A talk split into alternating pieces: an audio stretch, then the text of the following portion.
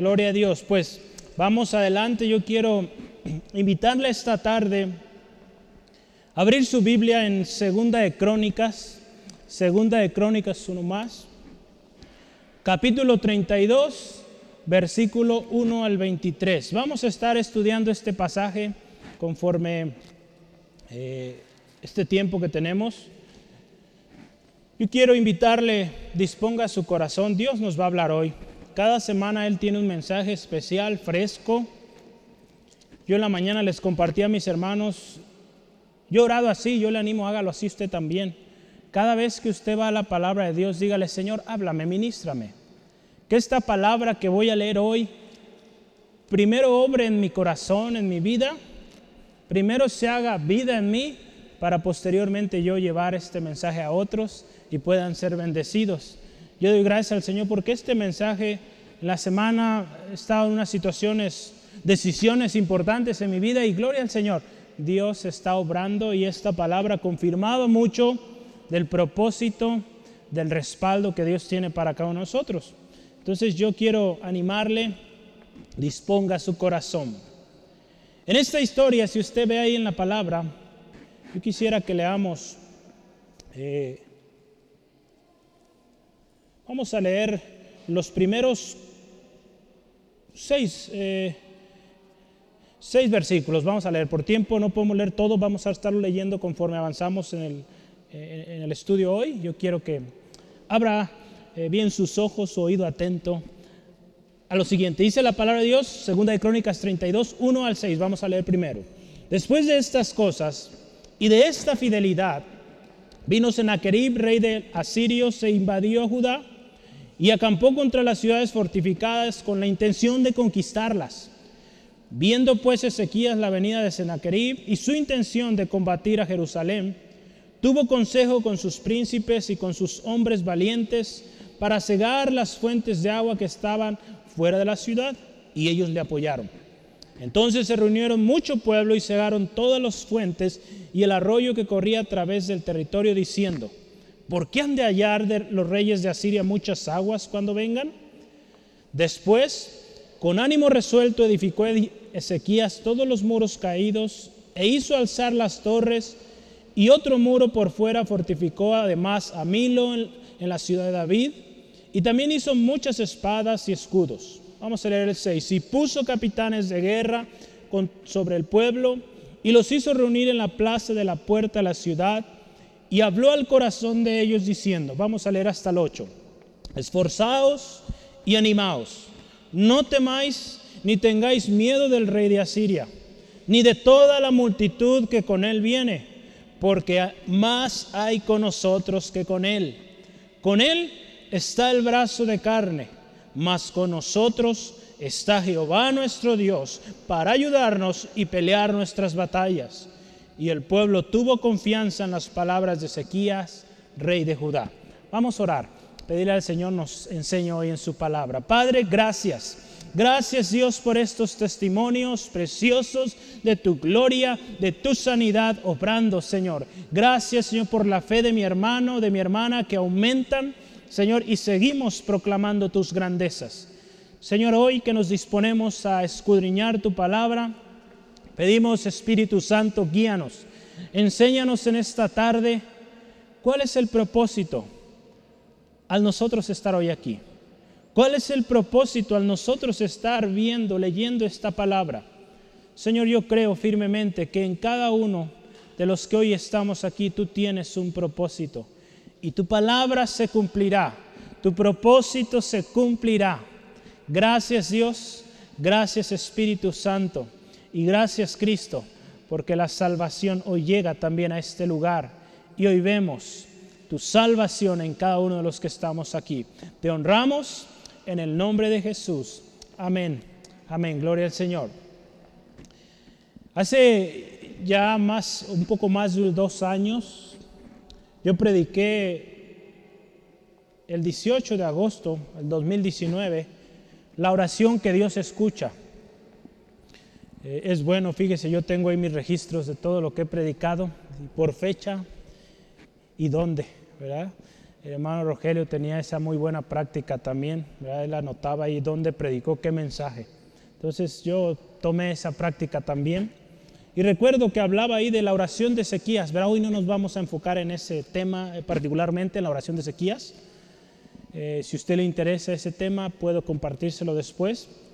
Y hablamos de la oración que Dios escucha. Y Ezequías hizo una oración, Dios lo escuchó. Está embebida en esta historia. Pero fíjese, algo bien interesante es que esta historia en particular está registrada en tres partes de la Biblia. Está registrada en Isaías 37, en Segunda de Crónicas 29 al 32 y también en Primera de Reyes 18 al 20. Esta historia está en tres lugares. Lo voy a repetir si quiere anotarlo, no está ahí en las notas todavía. Pero es Isaías 37, puede verla. Segunda de Crónicas 29 al 32. Está emocionante esa historia, yo le animo. Está mejor que cualquier película que podamos eh, escuchar que hay ahorita. Ah, y, Segunda de Reyes 18 al 20. Esta historia nos marca algo interesante, un corazón que sí al principio se sentía algo abrumado por el enemigo, porque hoy nuestro tema es cómo responder ante el ataque del enemigo. Todos aquí, hermano, hermana, tenemos y vivimos en una vida, en una, perdón, lucha constante. Diferentes enemigos, diferentes situaciones atacándonos. ¿Cómo estamos respondiendo? Hoy vamos a ver la vida de Ezequías, siervo de Dios, cómo él respondió. Y nos enseña mucho esta vida. Pero yo quiero que usted vea en el primer versículo, dice, después de esta fidelidad. Si empieza así, ¿verdad? Dice, después de estas cosas y de esta fidelidad. Es bueno ver qué dice antes. Entonces vaya ahí a 2 de Crónicas 31, 20 al 21, para que veamos qué fidelidad o de qué está hablando.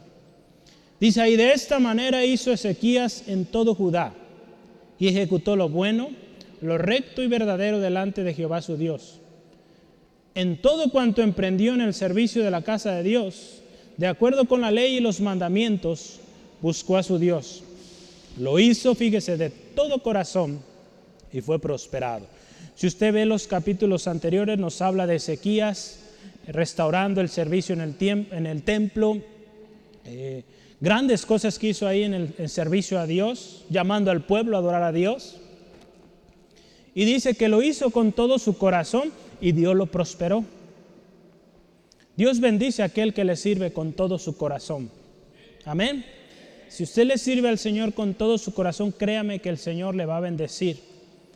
Y Él tiene propósito para usted. Por lo tanto, fíjese, Ezequías, podríamos decir hasta este punto, todo había sido victoria, todo había sido hermoso, reconstruyendo el templo, eh, adornando, eh, instaurando otra vez los servicios en el templo, los adoradores, los que hacían los sacrificios, todo bonito ahí. Y aquí la historia nos dice, después de todo esto, de todas estas cosas y de esta fidelidad que, que Ezequías claramente mostró a Dios, vino el enemigo. Vino el enemigo. Es ahí donde el enemigo comienza a atacar, buscando debilitar y hacer que el pueblo pierda la confianza en Dios y en sus escogidos, en este caso Ezequiel, los profetas. Si usted se fija aquí, la historia comienza en un rey, el rey asirio, Sennacherib, atacando, dice ahí, las ciudades fortificadas de Judá. Si usted ve ahí, dice así, ¿no? Invadió a Judá y acampó contra las ciudades fortificadas con la intención de conquistarlas. Hermano, hermana, cuando usted y yo estamos en victoria, después de una buena temporada, quizá un tiempo de quizá ayunos o después de una gran victoria que usted pudo haber tenido en su vida, un gran testimonio quizá también, el enemigo también es muy astuto. La palabra de Dios nos dice, ¿verdad? Ahí en Génesis 3.1 nos habla que la serpiente era astuta, el enemigo es astuto. El enemigo ahí en 1 Pedro también nos dice, que anda como león rugiente buscando a quien devorar. Él sabe, hermano, hermana, que muchas veces cuando estamos contentos, alegres, podemos llegar a descuidar ciertas áreas en nuestras vidas. Y Él va a esperar, puede esperar hasta años, décadas, hermano, hermana, para que usted eh, descuide un área y Él entrar por ahí. Es por eso que tenemos que estar siempre alertas, siempre atentos y no bajar la guardia. Pero aquí en esta historia en particular, el enemigo llegó. Después de tanta fidelidad, después de tanta bendición en el pueblo de Judá, el enemigo llegó. Ante la primera presentación del enemigo, ante el primer amenaza, podríamos decir,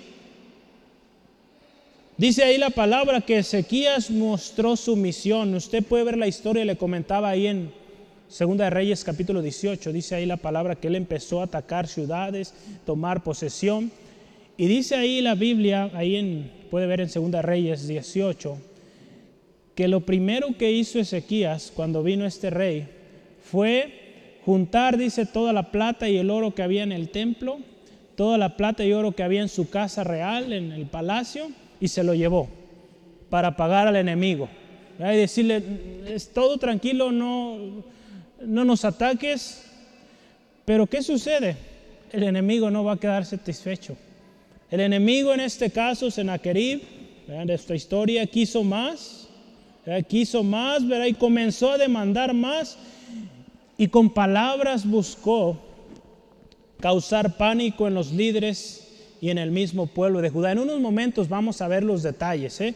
Yo hoy nomás estoy dando una introducción así, a manera alto nivel pero vamos a ver las respuestas ¿verdad? Del, hijo o el siervo de Dios, en este caso Ezequías, cómo el enemigo también respondía y al final cómo Dios respondió. Entonces vamos a ver cada una de ellas. Pero la historia sí nos habla. Era un enemigo que está al acecho, con palabras queriendo amedrentar, queriendo desanimar, queriendo que el pueblo deje de confiar aún en Dios, en el escogido de Dios, que era Ezequías. Pero ¿cuál fue la respuesta de Ezequías? ¿Cuál fue la respuesta del enemigo? ¿Cuál fue la respuesta de Dios? Muchas veces, hermano, hermano, usted y yo nos encontramos en situaciones muy, eh, muy difíciles, similares quizá a esta, donde tenemos un enemigo constante. Y quizá hemos recurrido a todos los recursos humanamente posibles. O quizá hemos acudido a lugares también para buscar ayuda de Dios que a veces pues no es el lugar. O buscar ayuda del hombre, buscar ayuda de diferentes medios. El hombre ofrece muchos medios de ayuda y no hemos encontrado. Yo hoy quiero que usted se vaya con esto, hermano, hermana. Busque a Dios, acércase a Dios, crea que Dios es poderoso, como decía nuestro hermano, que Dios es un Dios de milagros. Y ese Dios de milagros hará la obra. Si nosotros venimos a Él creyendo que Él es poderoso, ¿verdad? estas semanas hemos estado hablando de esto, ¿verdad? el jueves justamente yo mandaba el audio que mando cada semana y les animaba a esto, a confiar en el Dios de lo imposible. ¿verdad? Servimos, cantamos, predicamos de un Dios que todo lo puede. Pero ante el primer enemigo que se nos pone al frente queremos echar mano de nuestros recursos, de nuestras cuentas, de, de muchas cosas. Yo esta semana he aprendido mucho en ese respecto. Y Dios nos está llevando a confiar en Él, a confiar en su grandeza, a confiar en su provisión, en su poder. Porque esa es, hermano, hermana, la verdadera vida cristiana. Esa verdadera vida abundante que Cristo vino a dar. Es una vida no perfecta, sin problemas. No, sí hay problemas y buenos. Pero es una vida de confianza en Cristo, quien venció al mundo. Entonces yo le animo, ponga atención y vamos a ver primero esto, la respuesta del siervo de Dios. Los versículos 2 al 8, ahí vamos a ver, meditar poco a poco, tome nota. Y fíjese, ante un segundo ataque, como ya lo decía hace un momento, en primera en segunda Reyes habla con más detalle la historia. Yo le animo, véala. Senaquerit vuelve otra vez a atacar y hay una de las cosas que ahí en particular llama la atención, yo quiero que me acompañe por favor a Segunda de Reyes 19. Vaya a su Biblia para que vea y entremos un poco más en contexto. Segunda de Reyes capítulo 19 versículos 1 al 4. Adelante, Joel. Uno, otro más. Ahí está. Listo. Dice la palabra de Dios así, cuando el rey Ezequías lo oyó, esta segunda amenaza del rey de Senaquerib, perdón. Sus vestidos, dice, rasgó sus vestidos y se cubrió de silicio y entró en la casa de Jehová. Y envió Eliaquid, mayordomo, a Semna, escriba y a los ancianos de los sacerdotes, cubiertos de silicio, al profeta Isaías, hijo de Amós, para que le dijesen, así ha dicho Ezequías, este día es día de angustia, de reprensión y de blasfemia, porque los hijos están a punto de nacer y, que la, y la que da a luz no tiene fuerzas. Quizá oirá Jehová tu Dios todas las palabras de Rapsacés, del Rapsacés, a quien el rey de los asirios, su señor, ha enviado para blasfemar al Dios viviente y para vituperar con palabras las cuales Jehová tu Dios ha escuchado, ha oído. Por tanto, eleva oración por el remanente que aún queda. Aquí Ezequías oye las palabras, dice ahí del, había escuchado esta palabra rapsacés. ¿Alguien sabe qué es un rapsacés? Rapsacés era un término que se utilizaba para, eh, digamos, los capitanes o gente que tenía a cargo, eh, ya sea soldados o, gente que servía en el gobierno. ¿no? Entonces había varios términos ahí que los asirios utilizaron. Y por eso dice el rapsacés. ¿no? Eh, no era un nombre de una persona, era un cargo en el ejército. ¿Sale? Entonces, este hombre, no sabemos su nombre, era un rapsacés, vino y trajo este mensaje de insulto y no solo insultaba al rey Ezequías ni al pueblo, sino que insultaba, blasfemaba a Dios. Y Ezequías viene y envía, ¿verdad? Dice aquí a los sacerdotes y toda esta comitiva a Isaías. Por eso la historia también está en Isaías. ¿Qué hizo primero? Yo anoté aquí algunas cosas si gusta anotar. Lo primero que hizo Ezequías fue presentar las cartas del enemigo y oró a Dios. Eh, ahí en Isaías, quisiera que me acompañe Isaías 37. Vamos a estarnos moviendo entre los capítulos que mencionaba ya antes. Isaías 37, versículos 14 al 20. Vamos a leerlo. Dice la palabra que Sennacherib escribió cartas y la envió. Y esas cartas, ¿qué decían? Pues una de blasfemias en contra de Dios, de Ezequías, el siervo de Dios, del mismo pueblo. Y vea lo que hizo Ezequías. Isaías 37, 14 al 20. Dice así la palabra de Dios. Y tomó Ezequiel las cartas de mano de los embajadores y las leyó y subió a la casa de Jehová y las extendió delante de Jehová. Entonces Ezequías oró a Jehová diciendo, Jehová de los ejércitos, Dios de Israel, que moras entre los querubines sobre... Solo tú eres Dios de todos los reinos de la tierra Tú hiciste los cielos y la tierra. Inclina, oh Jehová, tu oído y oye. Abre, oh Jehová, tus ojos y mira.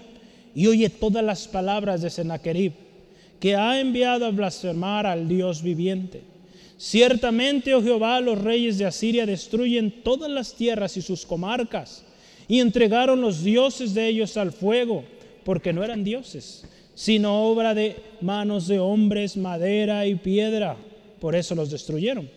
Ahora pues, Jehová Dios nuestro, líbranos de su mano, para que todos los reinos de la tierra conozcan que solo tú eres Jehová. Hermano, hermana, esta debe ser la manera, porque nosotros solos no podemos, pero Dios sí puede. Aquí nos habla que Ezequiel recibe estas cartas que escribe Sennacherib, insultando, blasfemando, y dice, él va a la presencia de Dios, lee las cartas y las pone delante del Señor. ¿Cuántas veces usted y yo, hermano, hermana, hemos recibido cartas, no necesariamente como en esta historia, pero sabemos si ponemos las cartas y en vez de llevárselas al Señor, pues la llevamos a otro lado? Cuando la historia aquí nos enseña, y es la manera correcta, ir a Dios. Cuando algo nos aflige, vaya delante del Señor y diga, Señor, aquí está mi caso. Mira lo que dicen, mira el gran problema en el que me encuentro, mira el enemigo cómo me acecha, cómo me condena. Mira, Señor. La palabra de Dios ahí en Proverbios 18, 10 nos dice que torre fuerte es el nombre del Señor. A él correrá el justo y será levantado. Amén. Entonces, hermano, hermana, ¿cuántos justos, justas hay aquí? Amén. Somos justificados en Cristo Jesús. Amén. No porque nosotros seamos las mejores personas, sino por la gracia de nuestro Señor. Y por Él somos justificados, por fe en Jesucristo. Entonces, usted justo, justas hermanas, corramos a esa torre fuerte que es el Señor y encontraremos la respuesta. Sí, amén. Gloria a Dios. La oración de Ezequías muestra, hermano, hermana, una impotencia ante tal enemigo, pero a la vez una confianza que el Dios de los ejércitos podría librarlo. A él, usted vea cómo expresa usted ahí en Isaías, puede ver la, oración con calma. Sí, Señor, mira cómo en otros pueblos a los dioses los han destruido, los han puesto a quemar, los han puesto al fuego. Pero ahí reconoce Ezequías, sí, se quemaron porque eran de madera, de piedra. Pero tú eres Dios, tú eres Jehová de los ejércitos, eres el Dios real y a ti no te pueden vencer. Entonces a ti vengo, Señor. Aquí está mi caso. La próxima vez que usted se encuentre en una situación difícil, vaya delante del Dios, Dios de dioses, Señor de señores, y diga, Señor, aquí está mi caso, yo no puedo. El enemigo es tan grande que no puedo. Y créame, hermano, hermana, que el Señor Todopoderoso escucha, es real y sigue obrando milagros. Sí, amén. Gloria al Señor. Cuando nuestra confianza está en Dios, no tememos, no, tenemos, que tener temor de lo que el hombre nos pueda hacer. Hay una palabra que me bendice mucho ahí en Salmo 56, versículo 11. Dice así, en Dios he confiado, no temeré. ¿Qué me puede hacer el hombre? Cuando nuestra confianza está en Dios, no hay lugar ni debe haber lugar para el temor. Sí, amén. Sí, hermano, hermana, nuestra naturaleza como seres humanos, que nos duele, eh, será normal que, ante el enemigo, que ante la situación, sí haya de repente un susto, un temor, pero es pronto ir al Señor, correr al Señor, ¿verdad? Por eso es el texto me gusta mucho, ¿verdad? Él correrá el justo y será levantado. Corre al Señor, hermano, hermana. ¿verdad? Yo recuerdo cuando era pequeño, yo tenía mucho miedo a los perros y sobre todo aquellos que ladran mucho. Yo cuando veía un perro corría con mamá, porque sabía que mamá me iba a cuidar. Entonces, así como un niño corre a papá, corre a mamá, corramos, hermano, hermana, a nuestro Padre Celestial. Y el que le ama, que tiene un propósito para usted, le va a cuidar, le va a guardar. ¿Sí? Corra al Señor, corra al Señor, hermano, hermana. Entonces, primeramente, Ezequías presentó las cartas del enemigo y oró a Dios. Número dos, ahí nuestro texto, tomó consejo. En los versículos 3 y 4 dice que se reunió mucho pueblo, perdón, el versículo 3 dijo, tuvo consejo con sus príncipes y con sus hombres valientes para cegar las fuentes de agua que estaban en afuera de la ciudad, y ellos le apoyaron. Entonces se reunió mucho pueblo y cegaron todas las fuentes y el arroyo que corría a través del territorio, diciendo, ¿por qué han de hallar los reyes de Asiria muchas aguas cuando vengan? Entonces fíjese qué, qué poderoso esta parte. Tomó consejo. Ante una situación de ataque, usted y yo, hermano, hermana, nos debemos rodear de gente, de gente valiente, gente de confianza, gente también que está dispuesta a luchar contigo, hermano, hermana. Rodíese de esa gente. Aquí este hombre dice, si fue Dios, presentó el caso y después fue a la acción. En esa confianza con la que él vuelve con, eh, con, el Señor, va y toma estos, dice, hombres valientes, hombres de confianza, y le dice, vamos a hacer esto. Vamos a hacer esto. La palabra de Dios ahí en Proverbios 11, 14 dice que en la multitud de consejeros hay seguridad. ¿Verdad? Sí está ahí, ¿verdad, Joel? Adelante. Proverbios, cuando diga un texto, dale adelante. Sí, ahí está otro. Uno más. Salmo 56, 11, ya lo leíamos. Uno más, ahí está. Ahí vamos. Proverbios 11, 14 nos dice esto, ¿no? Que en la multitud de consejeros hay seguridad. Entonces, Ezequías, un hombre sabio, descendiente de Salomón, estoy seguro que sabía estos consejos Y él tomó consejo de hombres valientes, hombres sabios también. Entonces tomó consejo, hermano, hermana. Y me llama la atención, dice ahí que cegaron todas las fuentes. Porque decían, el enemigo viene y va a aprovechar los recursos para fortificarse y pues atacar. Pero fíjese qué astucia, ¿verdad? Secamos las fuentes de agua de tal manera que se van a secar ellos también, se les va a acabar el agua, ¿verdad? Y usted sabe, cuando tenemos sed no rendimos igual y pues era una buena estrategia definitivamente. Hermano, hermana, cuando el enemigo viene a atacar nuestras vidas, debemos, fíjese, cerrar las fuentes, cerrar toda oportunidad que el enemigo pueda aprovechar para avanzar en nuestra contra. Hay muchas áreas en nuestra vida que cuando el enemigo está al acecho, usted sabe, usted las conoce. Y si no sabe, pídale al Espíritu Santo le guíe. ¿Qué áreas en su vida usted necesita cerrar para que el enemigo no aproveche y entre por ahí? Ya, porque hay áreas en nuestra vida que si usted y yo descuidamos, el enemigo puede tomar ventaja de ello y por ahí atacar.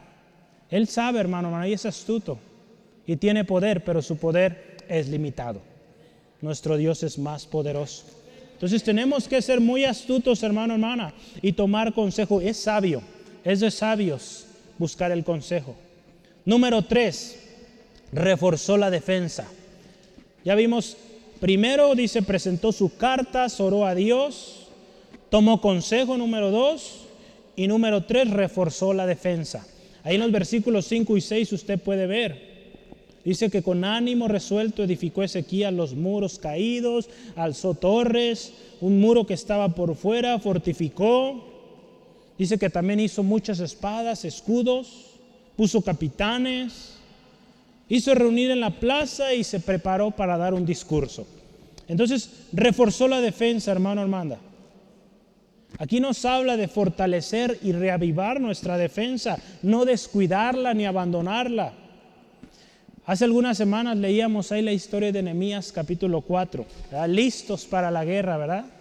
¿Usted se acuerda la historia de Nehemías? Estaban construyendo los, los, los, muros de Jerusalén y dice que con una mano en la pala o con la cuchara y con otra la espada. Entonces, hermano, hermana, siempre debemos estar así preparados, trabajando, pero con la palabra en nuestras manos, esa espada poderosa, ¿verdad? Que que créame es necesaria siempre. En la batalla que usted y yo libramos cada día es una batalla espiritual, hermano, hermana. Y necesitamos portar la armadura de Dios. ¿Sí?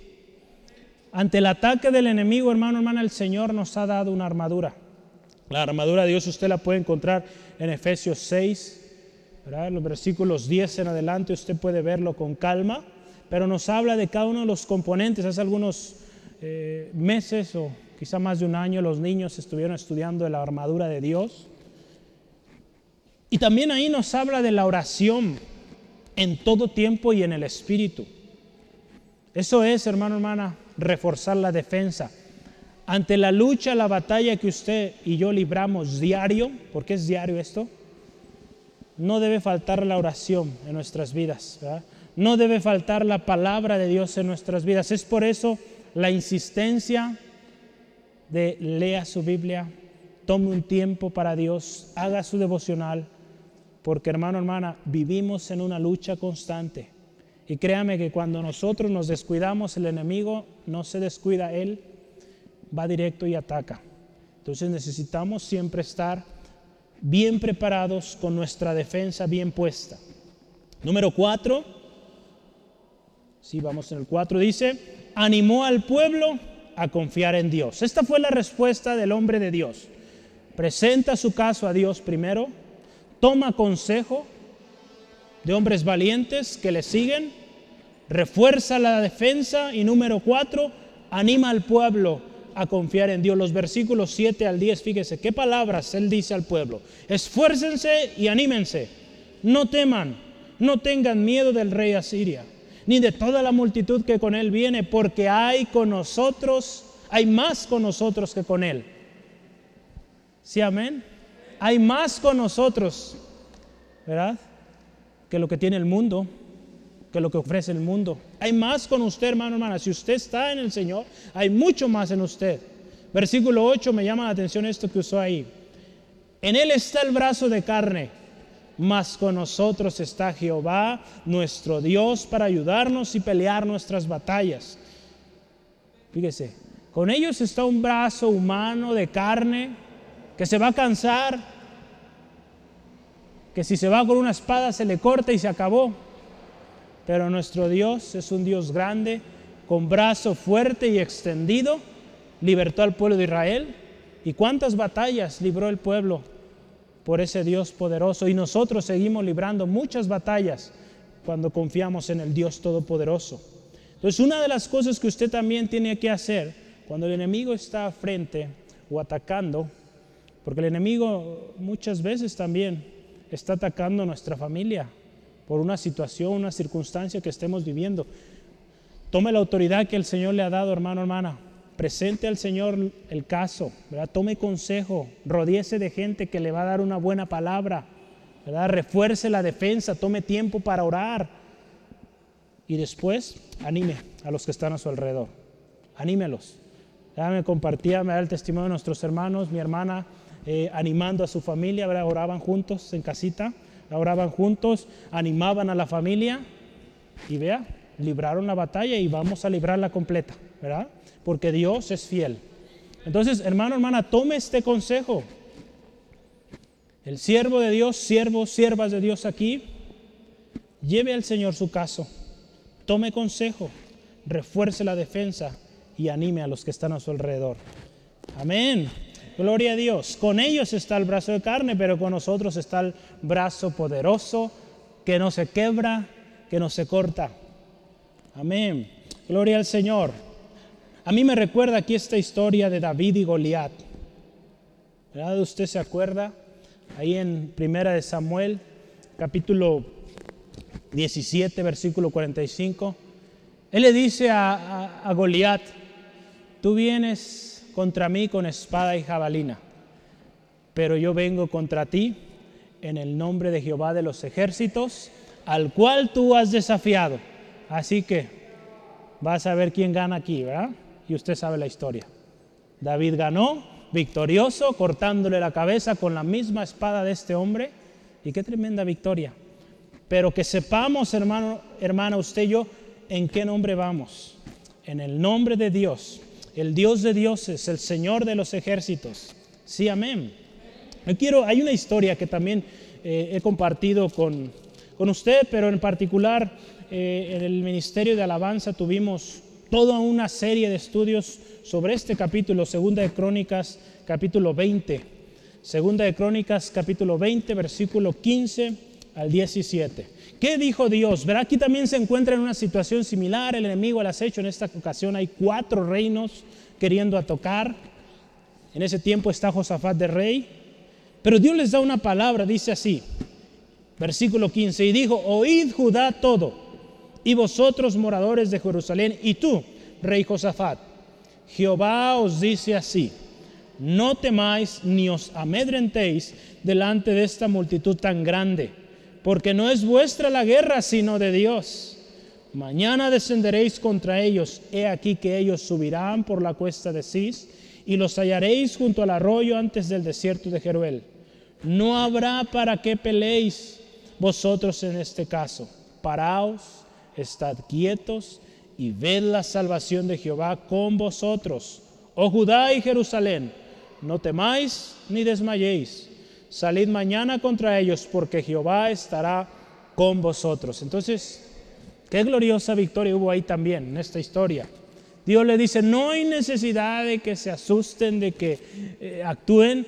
Dios pelea sus batallas, porque de Él son las batallas. Yo está orando por la iglesia, por los proyectos, lo que estamos emprendiendo, lo que viene. Dios, Señor, es, es cosa grande. Pero Dios me ha dicho, pues yo soy grande por lo tanto hago cosas grandes y gloria a Dios, ¿verdad? Pero a veces nuestra mente finita, pequeña, no alcanza a entender las dimensiones, pero Dios nos sigue diciendo, yo soy grande y Él es dueño de todo. ¿Sale? Entonces el dueño de este lugar, el dueño de nuestras vidas, lo va a hacer. Sí, amén. Si usted le ha dicho, eres mi Señor, Él se encarga y su obra se llevará a cabo porque Él es Dios. Amén. Entonces, qué importante, hermano, hermana. La respuesta del pueblo fue favorable. Cuando Ezequías, el siervo de Dios, va y da consejo, anima al pueblo, dice la palabra que el pueblo confió en las palabras de Ezequías. Fíjese qué hermoso, cuando nosotros hacemos las cosas de manera correcta, vamos delante de Dios, presentamos el caso, nos rodeamos de gente que sirve al Señor, que está dispuesta, ¿verdad? Animamos, reforzamos defensa, créame que Dios respalda, de tal manera que aquellos a los cuales usted predica, comparte, creen. Aunque a veces son tan incrédulos, pero creen porque Dios respalda ahí también. Usted puede ver desde este momento, Ezequías ve la victoria de Dios o el respaldo de Dios. Porque ante las amenazas y todo lo que veían a su alrededor, el pueblo pudo haber dicho, no, Ezequías, pues tú muy animado, pero nosotros vemos cómo viene el enemigo, qué tan grande es. Pero vea la gracia que Dios dio a este hombre para que el pueblo creyera y confiara. Dios le va a dar gracia, hermano, hermana, para que otros confíen que Dios es grande y que Dios sigue obrando milagros. Vamos a ver ahora, adelante, la respuesta del enemigo. ¿Qué hace el enemigo? ¿Qué, qué intenta hacer el enemigo? De los versículos 9 al 19 puede leerlo con calma, por tiempo no, no alcanzaremos a leer todo ahí. Pero ahí primeramente yo anoté tres cosas. Lo primero que hace el versículo 9 al, al 12 habla mal del escogido de Dios, habla mal del siervo de Dios. Si usted se fija en el versículo 10, pone en duda, dice, ¿en quién confiáis vosotros al resistir el sitio en Jerusalén? Poniendo en duda la confianza que, eh, que Ezequías tenía en Dios. También fíjese en el versículo 11, no os engañe Ezequías. ¿Qué está diciendo ahí? Viendo o poniendo a Ezequías como un engañador, como un mentiroso. Eso es el enemigo, habla mal, pone en mal a los escogidos de Dios, cuestionando también y menospreciando lo hecho por Ezequías. Fíjese, el versículo 11, 12, perdón, dice, ¿no es Ezequías el mismo que ha quitado sus lugares altos y sus altares? Y ha dicho a Judá y a Jerusalén, delante de solo este altar adoraréis y sobre él quemaréis incienso. ¿No es él el que pues quitó todos los dioses y los puso a que nomás adoren a un Dios? En otras palabras, empieza a cuestionar lo que Ezequías está haciendo.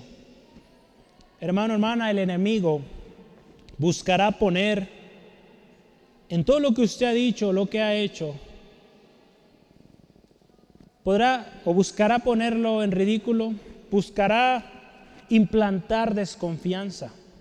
¿Cuántas veces, hermano, hermana, ante la situación tan difícil, usted está confiando en el Señor, está compartiendo a otros y de repente, ¿verdad? El enemigo trae esos pensamientos. No es cierto lo que dice. No es cierto lo que te está diciendo. ¿Cómo va a ser posible? ¿Lo no ves lo que está sucediendo a tu alrededor? Algo así estaba pasando en este enemigo. Poniendo en poco la confianza que Ezequías tenía en Dios. Hermano, hermana, nunca, nunca deje de creer. Dios es real. Él sigue cumpliendo. Sí, amén. Entonces eso hace enemigo. Eso, de esa manera responde el enemigo con gritos, con tanta cosa. Pero no puede hacer más. Si usted está en el propósito de Dios, créame que no le puede hacer más. No le puede quitar la vida. Si usted no ha cumplido el propósito de Dios, lo hemos compartido en el equipo ministerial, usted y yo somos indestructibles. Podrá atacar con enfermedad, con cosas externas, pero si usted no ha terminado la obra que Dios tiene para usted y usted va en ese camino que Dios tiene para usted, por más que grite, chille, lo que quiera, no puede. ¿Sí, amén? Pero mantenga su confianza en el Señor, porque de otra manera Él puede aprovechar esos descuidos. Número dos, el enemigo también hace alarde de su poder. Acuérdense, el enemigo es un imitador desde el principio y va a querer implantar miedo con sus victorias, sus hazañas que, que son limitadas. El enemigo sí, hermano, hermana, tiene poder, pero acuérdese, su poder es limitado. Nuestro Dios es más grande. Y lee Apocalipsis al final, el enemigo queda vencido, derrotado, avergonzado por la eternidad. Por lo tanto, nuestro Dios es el ganador y si estamos con Él, somos los ganadores. ¿Sí, amén? Yo prefiero estar en el equipo ganador. ¿Cuántos también? Amén. Queremos estar en ese equipo de nuestro Señor. Número tres, el enemigo también va a hablar en contra de Dios. Si usted ve los versículos 16 al 19, vamos a leerlo. Y otras cosas más hablaron sus siervos contra Jehová Dios. Segunda de Crónicas 32, 16 en adelante. Contra Dios, fíjese, y contra el siervo Ezequías. Además de esto, fíjese, escribió cartas en que blasfemaba contra Jehová el Dios de Israel y hablaba contra él diciendo, como los dioses de las naciones de los países no pudieron librar a su pueblo de mis manos, tampoco el Dios de Ezequías librará el suyo de mis manos. Y clamaron, y se gritaron a gran voz en judaico al pueblo de Jerusalén que estaba sobre los muros para espantarles y atemorizarles a fin de poder tomar la ciudad. Y hablaron contra el Dios de Jerusalén como contra los dioses de los pueblos de la tierra que son obra de manos de hombre. Fíjese, aquí, pobre hombre, pobre enemigo, ahí firmó su sentencia de muerte, de destrucción. Ya había hablado mal del siervo de Dios, del pueblo de Dios, y se le ocurre hablar mal de Dios, blasfemar a Dios. Ahí firmó su sentencia. No solo habló en contra de los que servían al Señor, sino de Dios también. Fíjese ahí, y gritaron, dice, clamaron en voz judaico, en, en el lenguaje de las personas ahí, hebreo, y con la intención de asustarlos, atemorizarlos. Esa es una estrategia muy común de Satanás, hermano, hermana. Él va a querer asustarnos, va a querer implantar miedo en nosotros, de tal manera que nosotros descuidemos o pensemos que no podemos. Pero no deje de confiar en el Señor, hermano, hermana. No hay razón para temer. No hay razón para temer cuando estamos del lado vencedor del Dios Todopoderoso. Ahí en Salmo 23, usted se lo sabe de memoria, si no, aprendas ese salmo. Salmo 23, versículo 4. Se me atrasó mi ayudante, ahí está. Salmo 23, versículo 4. Aunque ande en valle de sombra de muerte, no temeré mal alguno, porque tú estarás conmigo tu vara y tu callado me infundirán aliento. Aunque la cosa se vea oscura, aunque pase por ese valle, el Señor está con nosotros. Y nuestra confianza tiene que permanecer y decir, no temeré, no temeré mal alguno porque el Todopoderoso está conmigo. Sí, amén. Lo veo muy débil ese amén. Sí lo cree pues. Sí, amén. Gloria a Dios. Hermano, hermana, servimos al Dios poderoso él es real. Crea lo que Él dice en su palabra ahí en Isaías 41:10. Dice así, no temas, porque yo estoy contigo, no desmayes, porque yo soy tu Dios que te esfuerzo. Siempre te ayudaré y siempre te sustentaré con la diestra de mi justicia. Dice, ¿qué dice el Señor? No temas. Siempre, siempre estoy contigo. Entonces, pues no hay ni por dónde buscarle, hermano, hermana, alguna excepción. Dios dice, siempre estaré contigo, siempre te sustentaré. Así es la respuesta de nuestro Dios y vamos a adelantar, seguir la respuesta de Dios. No vale la pena escuchar qué tanto dijo el enemigo. Es bueno saber sus estrategias, pero es mejor ver y estar bien instruido qué dice Dios, cuál es su respuesta. El versículo 20 de nuestro texto dice así la palabra del Señor. Segunda de Crónicas 32, 20. Mas el rey Ezequías y el profeta Isaías, hijo de Amós, oraron por esto y clamaron al cielo. Ezequías y Isaías pusieron la situación en las manos de Dios y clamaron. Clamaron y número uno, Dios escuchó a sus escogidos. Dios escuchó, hermano, hermano, la oración de sus escogidos, a Isaías, Ezequías. Yo quiero que veamos un salmo, Salmo 34. Salmo 34, versículos 17 al 19. Crea esta palabra. Claman los justos y Jehová los oye y los libra de todas sus angustias. Cercano está Jehová a los quebrantados de corazón y salva a los contritos de espíritu. Muchas son las aflicciones del justo, pero de todas ellas los librará Jehová. Recuerde este texto, la próxima vez que se encuentre en aflicción, clame. Acuérdese, no es justo o justo usted por sus obras, es justificado por la obra de Cristo. Entonces usted es justo, justa, clame y Dios le oye. Muchas serán sus aflicciones, sí, porque vivimos en un, en un mundo corrompido, donde hay maldad, donde hay tanta cosa que, que créame que es cada vez más triste ver lo que está pasando en el mundo y mucha razón de aflicción. Pero si usted y yo clamamos, el Señor nos libra. Sí, amén. Gloria al Señor. Entonces Dios escucha. Dios escucha a su pueblo y atiende. Número dos, ¿qué hizo Dios? Al enemigo lo destruyó y destruyó toda razón de orgullo. Fíjese, ahí el versículo 21, 21, la primera parte. Dice, y Jehová, fíjese, envió un ángel, el cual, fíjese, destruyó a todo valiente y esforzado, y a los jefes y capitanes en el campamento del rey de Asiria. Fíjese, ¿qué hizo Dios primero? Destruyó todo aquello que era razón de orgullo para Sennacherib, ¿verdad? Todo aquello que decía, somos grandes, tengo valientes, tengo esforzados.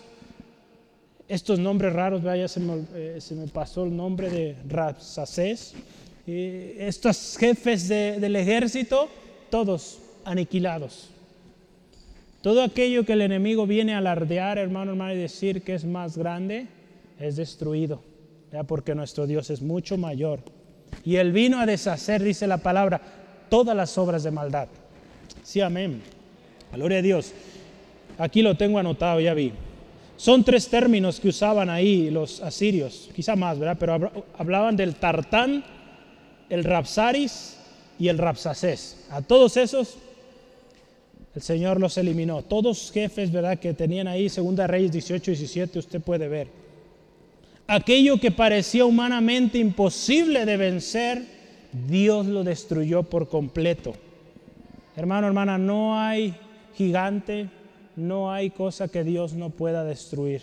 Si usted y yo confiamos en Él, Él es fiel y Él puede. Sí, amén. ¿Lo cree? Número tres, hizo ir al enemigo avergonzado. ¿eh? Avergonzado y directo a su destrucción final.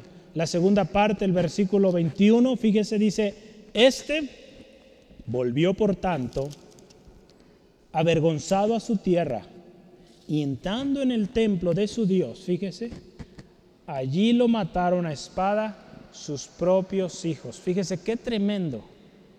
Sembró maldad, sembró suciedad, idolatría, tanta cosa horrible este hombre. ¿Y cómo terminó su vida? Sus mismos hijos en el mismo templo donde él supuestamente adoraba, asesinado por su misma familia. Imagínense qué tremendo terminó este enemigo. El enemigo, hermano, hermana, que cada día está al ataque del cristiano, está vencido. Lea la palabra de Dios, léala completa y vea que al final es vencido, enviado al lago de fuego por la eternidad. Entonces, hermano, hermana, es avergonzado el enemigo y destruido. Número cuatro, en el versículo 22, Dios salva a sus escogidos y les da reposo. Fíjese qué hermoso, versículo 22 de segunda de Crónicas 32. Dice así la palabra. Así salvó Jehová a Ezequías y a los moradores de Jerusalén de las manos de Sennacherib, rey de Asiria, y de las manos de todos, y les dio reposo por todos lados. Hermano, hermana, hay un reposo para su pueblo. Hay un reposo para el pueblo obediente, para el pueblo que clama a Dios. Ahí en Hebreos 4:9 nos dice que hay un reposo, hermano, hermana. Para el pueblo que confía en Dios, hay un reposo que le espera, hermano, hermana. Hay un tiempo donde usted gozará de bendición, de alegría cuando usted confía en el Dios Todopoderoso. Y último, número 5, Dios responde con bendición. Bendice a sus escogidos. El versículo 23 dice ahí, muchos trajeron a Jerusalén ofrenda a Jehová, ricos presentes Ezequías, rey de Judá, Y fíjese, y fue muy engrandecido delante de todas las naciones después de esto. Fíjese, después de esta tribulación, ¿verdad? después de este tremenda eh, tiempo de crisis, Dios los restaura, los salva, les da reposo y no conforme con eso, Dios bendice. Tremendo, ¿verdad? Dice ahí, fue tan grande la bendición que queda registrado en la historia y vemos qué hermoso es nuestro Dios, hermano, hermana. Fue engrandecido, hermano, hermana. Al final de la prueba siempre habrá victoria y bendición, pero cuando confiamos en Dios. Si usted y yo confiamos en el Señor, al final está la victoria. Créalo. Por más dura que sea la aflicción, el problema, al final está la victoria. No deje de confiar en el Señor. Yo quiero concluir con un pasaje, después leo unos pensamientos que anoté aquí. Muy importante esta última parte porque con esto cerramos Isaías 52. Isaías 52, 9 al 15 está escrito ahí. Dice la palabra del Señor así. Cantad alabanzas, alegraos juntamente, soledades de Jerusalén, porque Jehová ha consolado a su pueblo, a Jerusalén ha redimido. Jehová desnudó a su santo, su santo brazo ante los ojos de todas las naciones, y todos los confines de la tierra verán la salvación del Dios nuestro. Apartaos, apartaos, salid de ahí no toquéis cosa inmunda, salid en medio de ella, purificaos los que lleváis los utensilios de Jehová, porque no saldréis apresurados, ni iréis huyendo, porque Jehová irá delante de vosotros, y os congregará el Dios de Israel. He aquí que mi siervo será prosperado, será engrandecido y exaltado, y será puesto en alto, muy en alto como se asombraron de ti muchos de tal manera fueron desfigurados de los hombres a su parecer, y su hermosura más que las hijos de los hombres.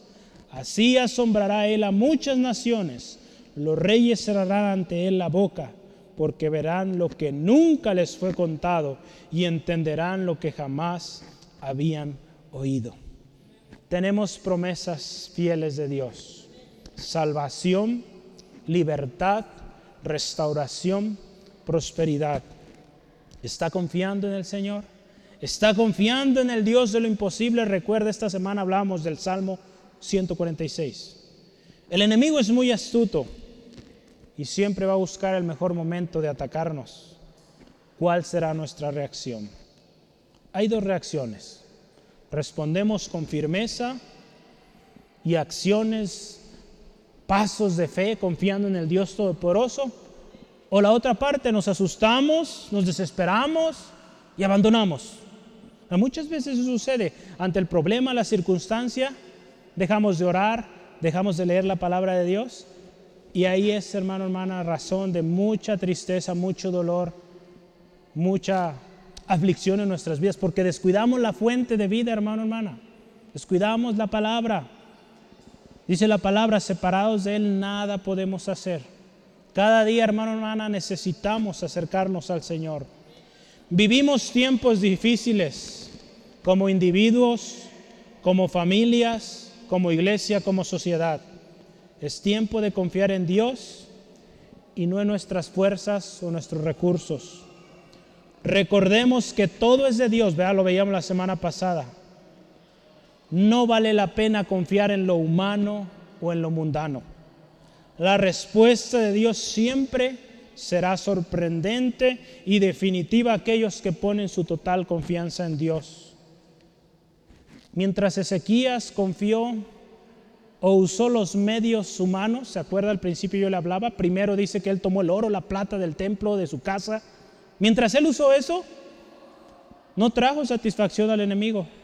No estamos para satisfacer los deseos del enemigo, hermano, hermana estamos para vencerlos en el nombre de nuestro Señor Jesús. Entonces, mientras él buscó, utilizó sus recursos, el enemigo no quedaba satisfecho, al contrario, él quería más y quería imponer mayor carga. Pero él cuando confió en el Dios, cuando él recurrió a la torre fuerte, fue levantado, fue salvado, fue restaurado y bendecido. Yo le pregunto hoy, ¿quiere usted entrar en el reposo de Dios? ¿Quiere usted entrar en ese reposo? Confíe en Dios. Venga hoy y presente su caso. Presente su caso delante del Señor. Esas cartas que el enemigo está enviando, que le dice que no puede, que Dios no puede con usted, llévelo al Señor. Deje ya de confiar en sus medios, en sus fuerzas, en sus recursos.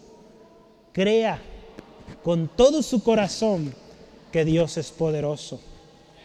Ahora, hermano, hermana, yo le animo, voltee al Dios Todopoderoso. Como Ezequías, él volteó al Señor y dijo, Señor, en ti confío. Yo le animo, entregue todo. Entregue todo y permita que Él pelee sus batallas. Nosotros no podemos, créame. Si Dios pelea nuestras batallas, vamos a ser vencedores. ¿Sí, amén? Vamos a orar. ¿Por qué no cierra sus ojos ahí donde está? Y pedimos al Señor que su gracia abunde, su misericordia con nosotros. Padre, gracias por esta palabra fiel, palabra poderosa, Señor, que nos enseña cuán grande, cuán poderoso, Señor, eres. Señor, vemos en esta historia, Señor, apasionante, un corazón, Señor, que primero naturalmente buscó resolver las cosas con sus métodos, con sus recursos. No pudo. Señor, nosotros muchas veces hemos recurrido a esto. Hemos recurrido a nuestras finanzas quizá, a nuestro intelecto, a un amigo, a una asociación, a un banco, antes de haber ido al Dios Todopoderoso. Señor, ayúdanos. Queremos confiar en ti. Queremos, Señor, ir al que es esa torre fuerte. Que cuando corremos a ti, Señor, encontramos refugio, encontramos fortaleza, Dios. Señor, ayúdanos. Queremos entregar hoy delante de ti nuestro caso. Señor, tu palabra dice así, humillaos pues bajo la poderosa mano de Dios, para que Él os exalte cuando fuere tiempo, echando toda vuestra ansiedad sobre Él, porque Él tiene cuidado de vosotros. Hermano, hermana, sed sobrios y velad, porque vuestro adversario el diablo, como león rugiente anda alrededor, buscando a quien devorar al cual resistid firmes en la fe, sabiendo que los mismos padecimientos se van cumpliendo en vuestros hermanos en todo el mundo. Mas el Dios de toda gracia, que nos llamó a su gloria eterna en Cristo, después de haber padecido un poco de tiempo, el mismo os perfeccione, afirme, fortalezca y establezca. Eso dice el Señor, hermano, hermana. Después de un tiempo de prueba, de dificultad, viene la calma, viene el reposo del Señor. Él ha prometido la victoria, pero necesitamos confiar en Él, hermano, hermana. Hasta ahora quizá hemos confiado en nuestras fuerzas. El Señor nos ha bendecido mucho, con intelecto, capacidades, recursos. Pero hermano, hermana, es tiempo de comenzar a caminar en fe, a caminar en confianza. Si el Señor sigue siendo fiel y lo seguirá siendo, pero usted y yo necesitamos caminar en aquello que no vemos, en aquello imposible, porque nuestro Dios es el Dios de lo imposible. Dios sobra, hermano, hermana, ahí donde usted y yo no podemos, donde decimos, ya no puedo más, ahí es donde Dios obra. Muchas veces nos hemos acostumbrado a tener todo a la mano, todo al alcance y por eso no desarrollamos esa fe, esa fe genuina. Pero dele gracias a Dios. En medio de la tribulación, dele gracias. Y llénese de gozo porque el Dios Todopoderoso lo va a librar de ahí. Y cuando salga de ahí, cuente las maravillas que Dios ha hecho. Porque Dios es grande. Hermano, hermana, estamos llegando a este tiempo donde Dios está desafiándonos cada día. Esa fe que decimos tener está siendo puesta a prueba. Yo lo he visto aquí en la iglesia, en mi vida personal, y estoy viendo la gloria del Señor cada semana. Yo oro que usted también la vea, hermano, hermano, la gloria de Dios en su hogar. ¿Cuánto tiempo tiene pidiendo por aquello? Siga confiando en el Señor, esperando en la voluntad del Señor y Él hará. Él nos dice, después de que hayas padecido un poco de tiempo, Él mismo te perfecciona, te afirma, te fortalece y te establece. Eso dice el Señor. Él es fiel y cumplirá su palabra, cumplirá su propósito. Dios hoy nos está llamando a confiar. ¿Qué dice usted? ¿Confía? ¿Va a confiar en el Señor? Hoy haga un compromiso y dígale, Señor, confío Señor, yo confío en ti, confío en tus promesas, que eres fiel y que tu palabra permanece siempre, que no desamparas la obra de tus manos, que tú que has comenzado la buena obra la culminas y perfecta, preciosa, para honra y gloria de tu nombre, Señor. No temeré, no temeré lo que me pueda hacer el hombre. A ti corro, en medio de la tribulación, a ti corro, Dios, a encontrar ese refugio, Señor. Encontrar esa liberación preciosa, poderosa, que solo tú, Dios, puedes dar. Gracias, Dios. Yo le animo, hermano, hermana, cada día busque al Señor. Recuerde qué hace, qué hacen los siervos de Dios ante el ataque del enemigo. No olvide estas cosas. Presente a Dios el problema Busque personas a su alrededor que le van a dar un buen consejo, que van a orar con usted, que van a luchar con usted. Recuerde también, número tres, refuerce la defensa. Si ya está orando, ore con más fuerza. Si está orando, empiece a ayunar. No deje de leer la palabra. Y último, sea bendición a los que están a su alrededor. De palabras de ánimo porque eso cambiará el entorno, cambiará las vidas de aquellos que están a su alrededor. Y ellos verán que el Dios al que usted sirve es un Dios real, un Dios poderoso. Gracias Dios. Amigo, amiga, que vienes quizá por primera vez, ¿cuál es tu lucha hoy? ¿Cuál es tu enemigo hoy? ¿Estás luchando solo? ¿O un hermano, hermana? ¿Cuál es su lucha hoy? ¿Cuál es su batalla? Cristo Jesús venció todas esas batallas en la cruz. Y esa victoria es para ti si hoy tú le rindes tu vida a Él. Él vino a este mundo, sufrió para que tú no lleves esa condenación eterna. Él fue despreciado para que tú no seas despreciado en aquel día final. Él fue sacrificado para que tú no seas sacrificado y no sufras por la eternidad. Él lo hizo. En la cruz del Calvario Él llevó enfermedad, Él llevó todas nuestras dolencias, todo problema, circunstancia. Pero tenemos que primero reconocerle como nuestro Señor. Él lo puede hacer en tu vida, amigo, amiga. Él es fiel. Pero tú tienes que tomar una decisión. Decir sí a Jesús. Sí, sé mi Señor. Y Él obra en tu vida. Porque las luchas que estás llevando son difíciles, sí. Todos aquí estamos en luchas, dificultades. Pero la diferencia es que hemos creído en Jesucristo. Y en Cristo Jesús todo lo podemos. En Cristo Jesús está nuestra confianza y no hay razón para temer o amedrentarnos. Dios siempre libra nuestras batallas. Si hoy tú quieres, quieres esa vida en victoria, yo te animo, dile así a Jesús. Jesús, sé mi Señor. Jesús, te necesito. Hoy yo reconozco que soy pecador. Dios te pido perdón. Te pido me ayudes porque no puedo. Mis luchas son muchas y yo he escuchado que tú eres el Dios de lo imposible. Yo quiero eso. Yo quiero estar en el lado ganador. Hoy yo acepto a Jesús como mi único y suficiente Salvador personal. Gracias Jesús. Y gracias Dios por la promesa de que estás conmigo. que cuando yo clame, tú escucharás y me librarás de mi ruina. Me librarás de ese enemigo acechante. Me librarás de la dificultad porque tú eres mi Dios todopoderoso.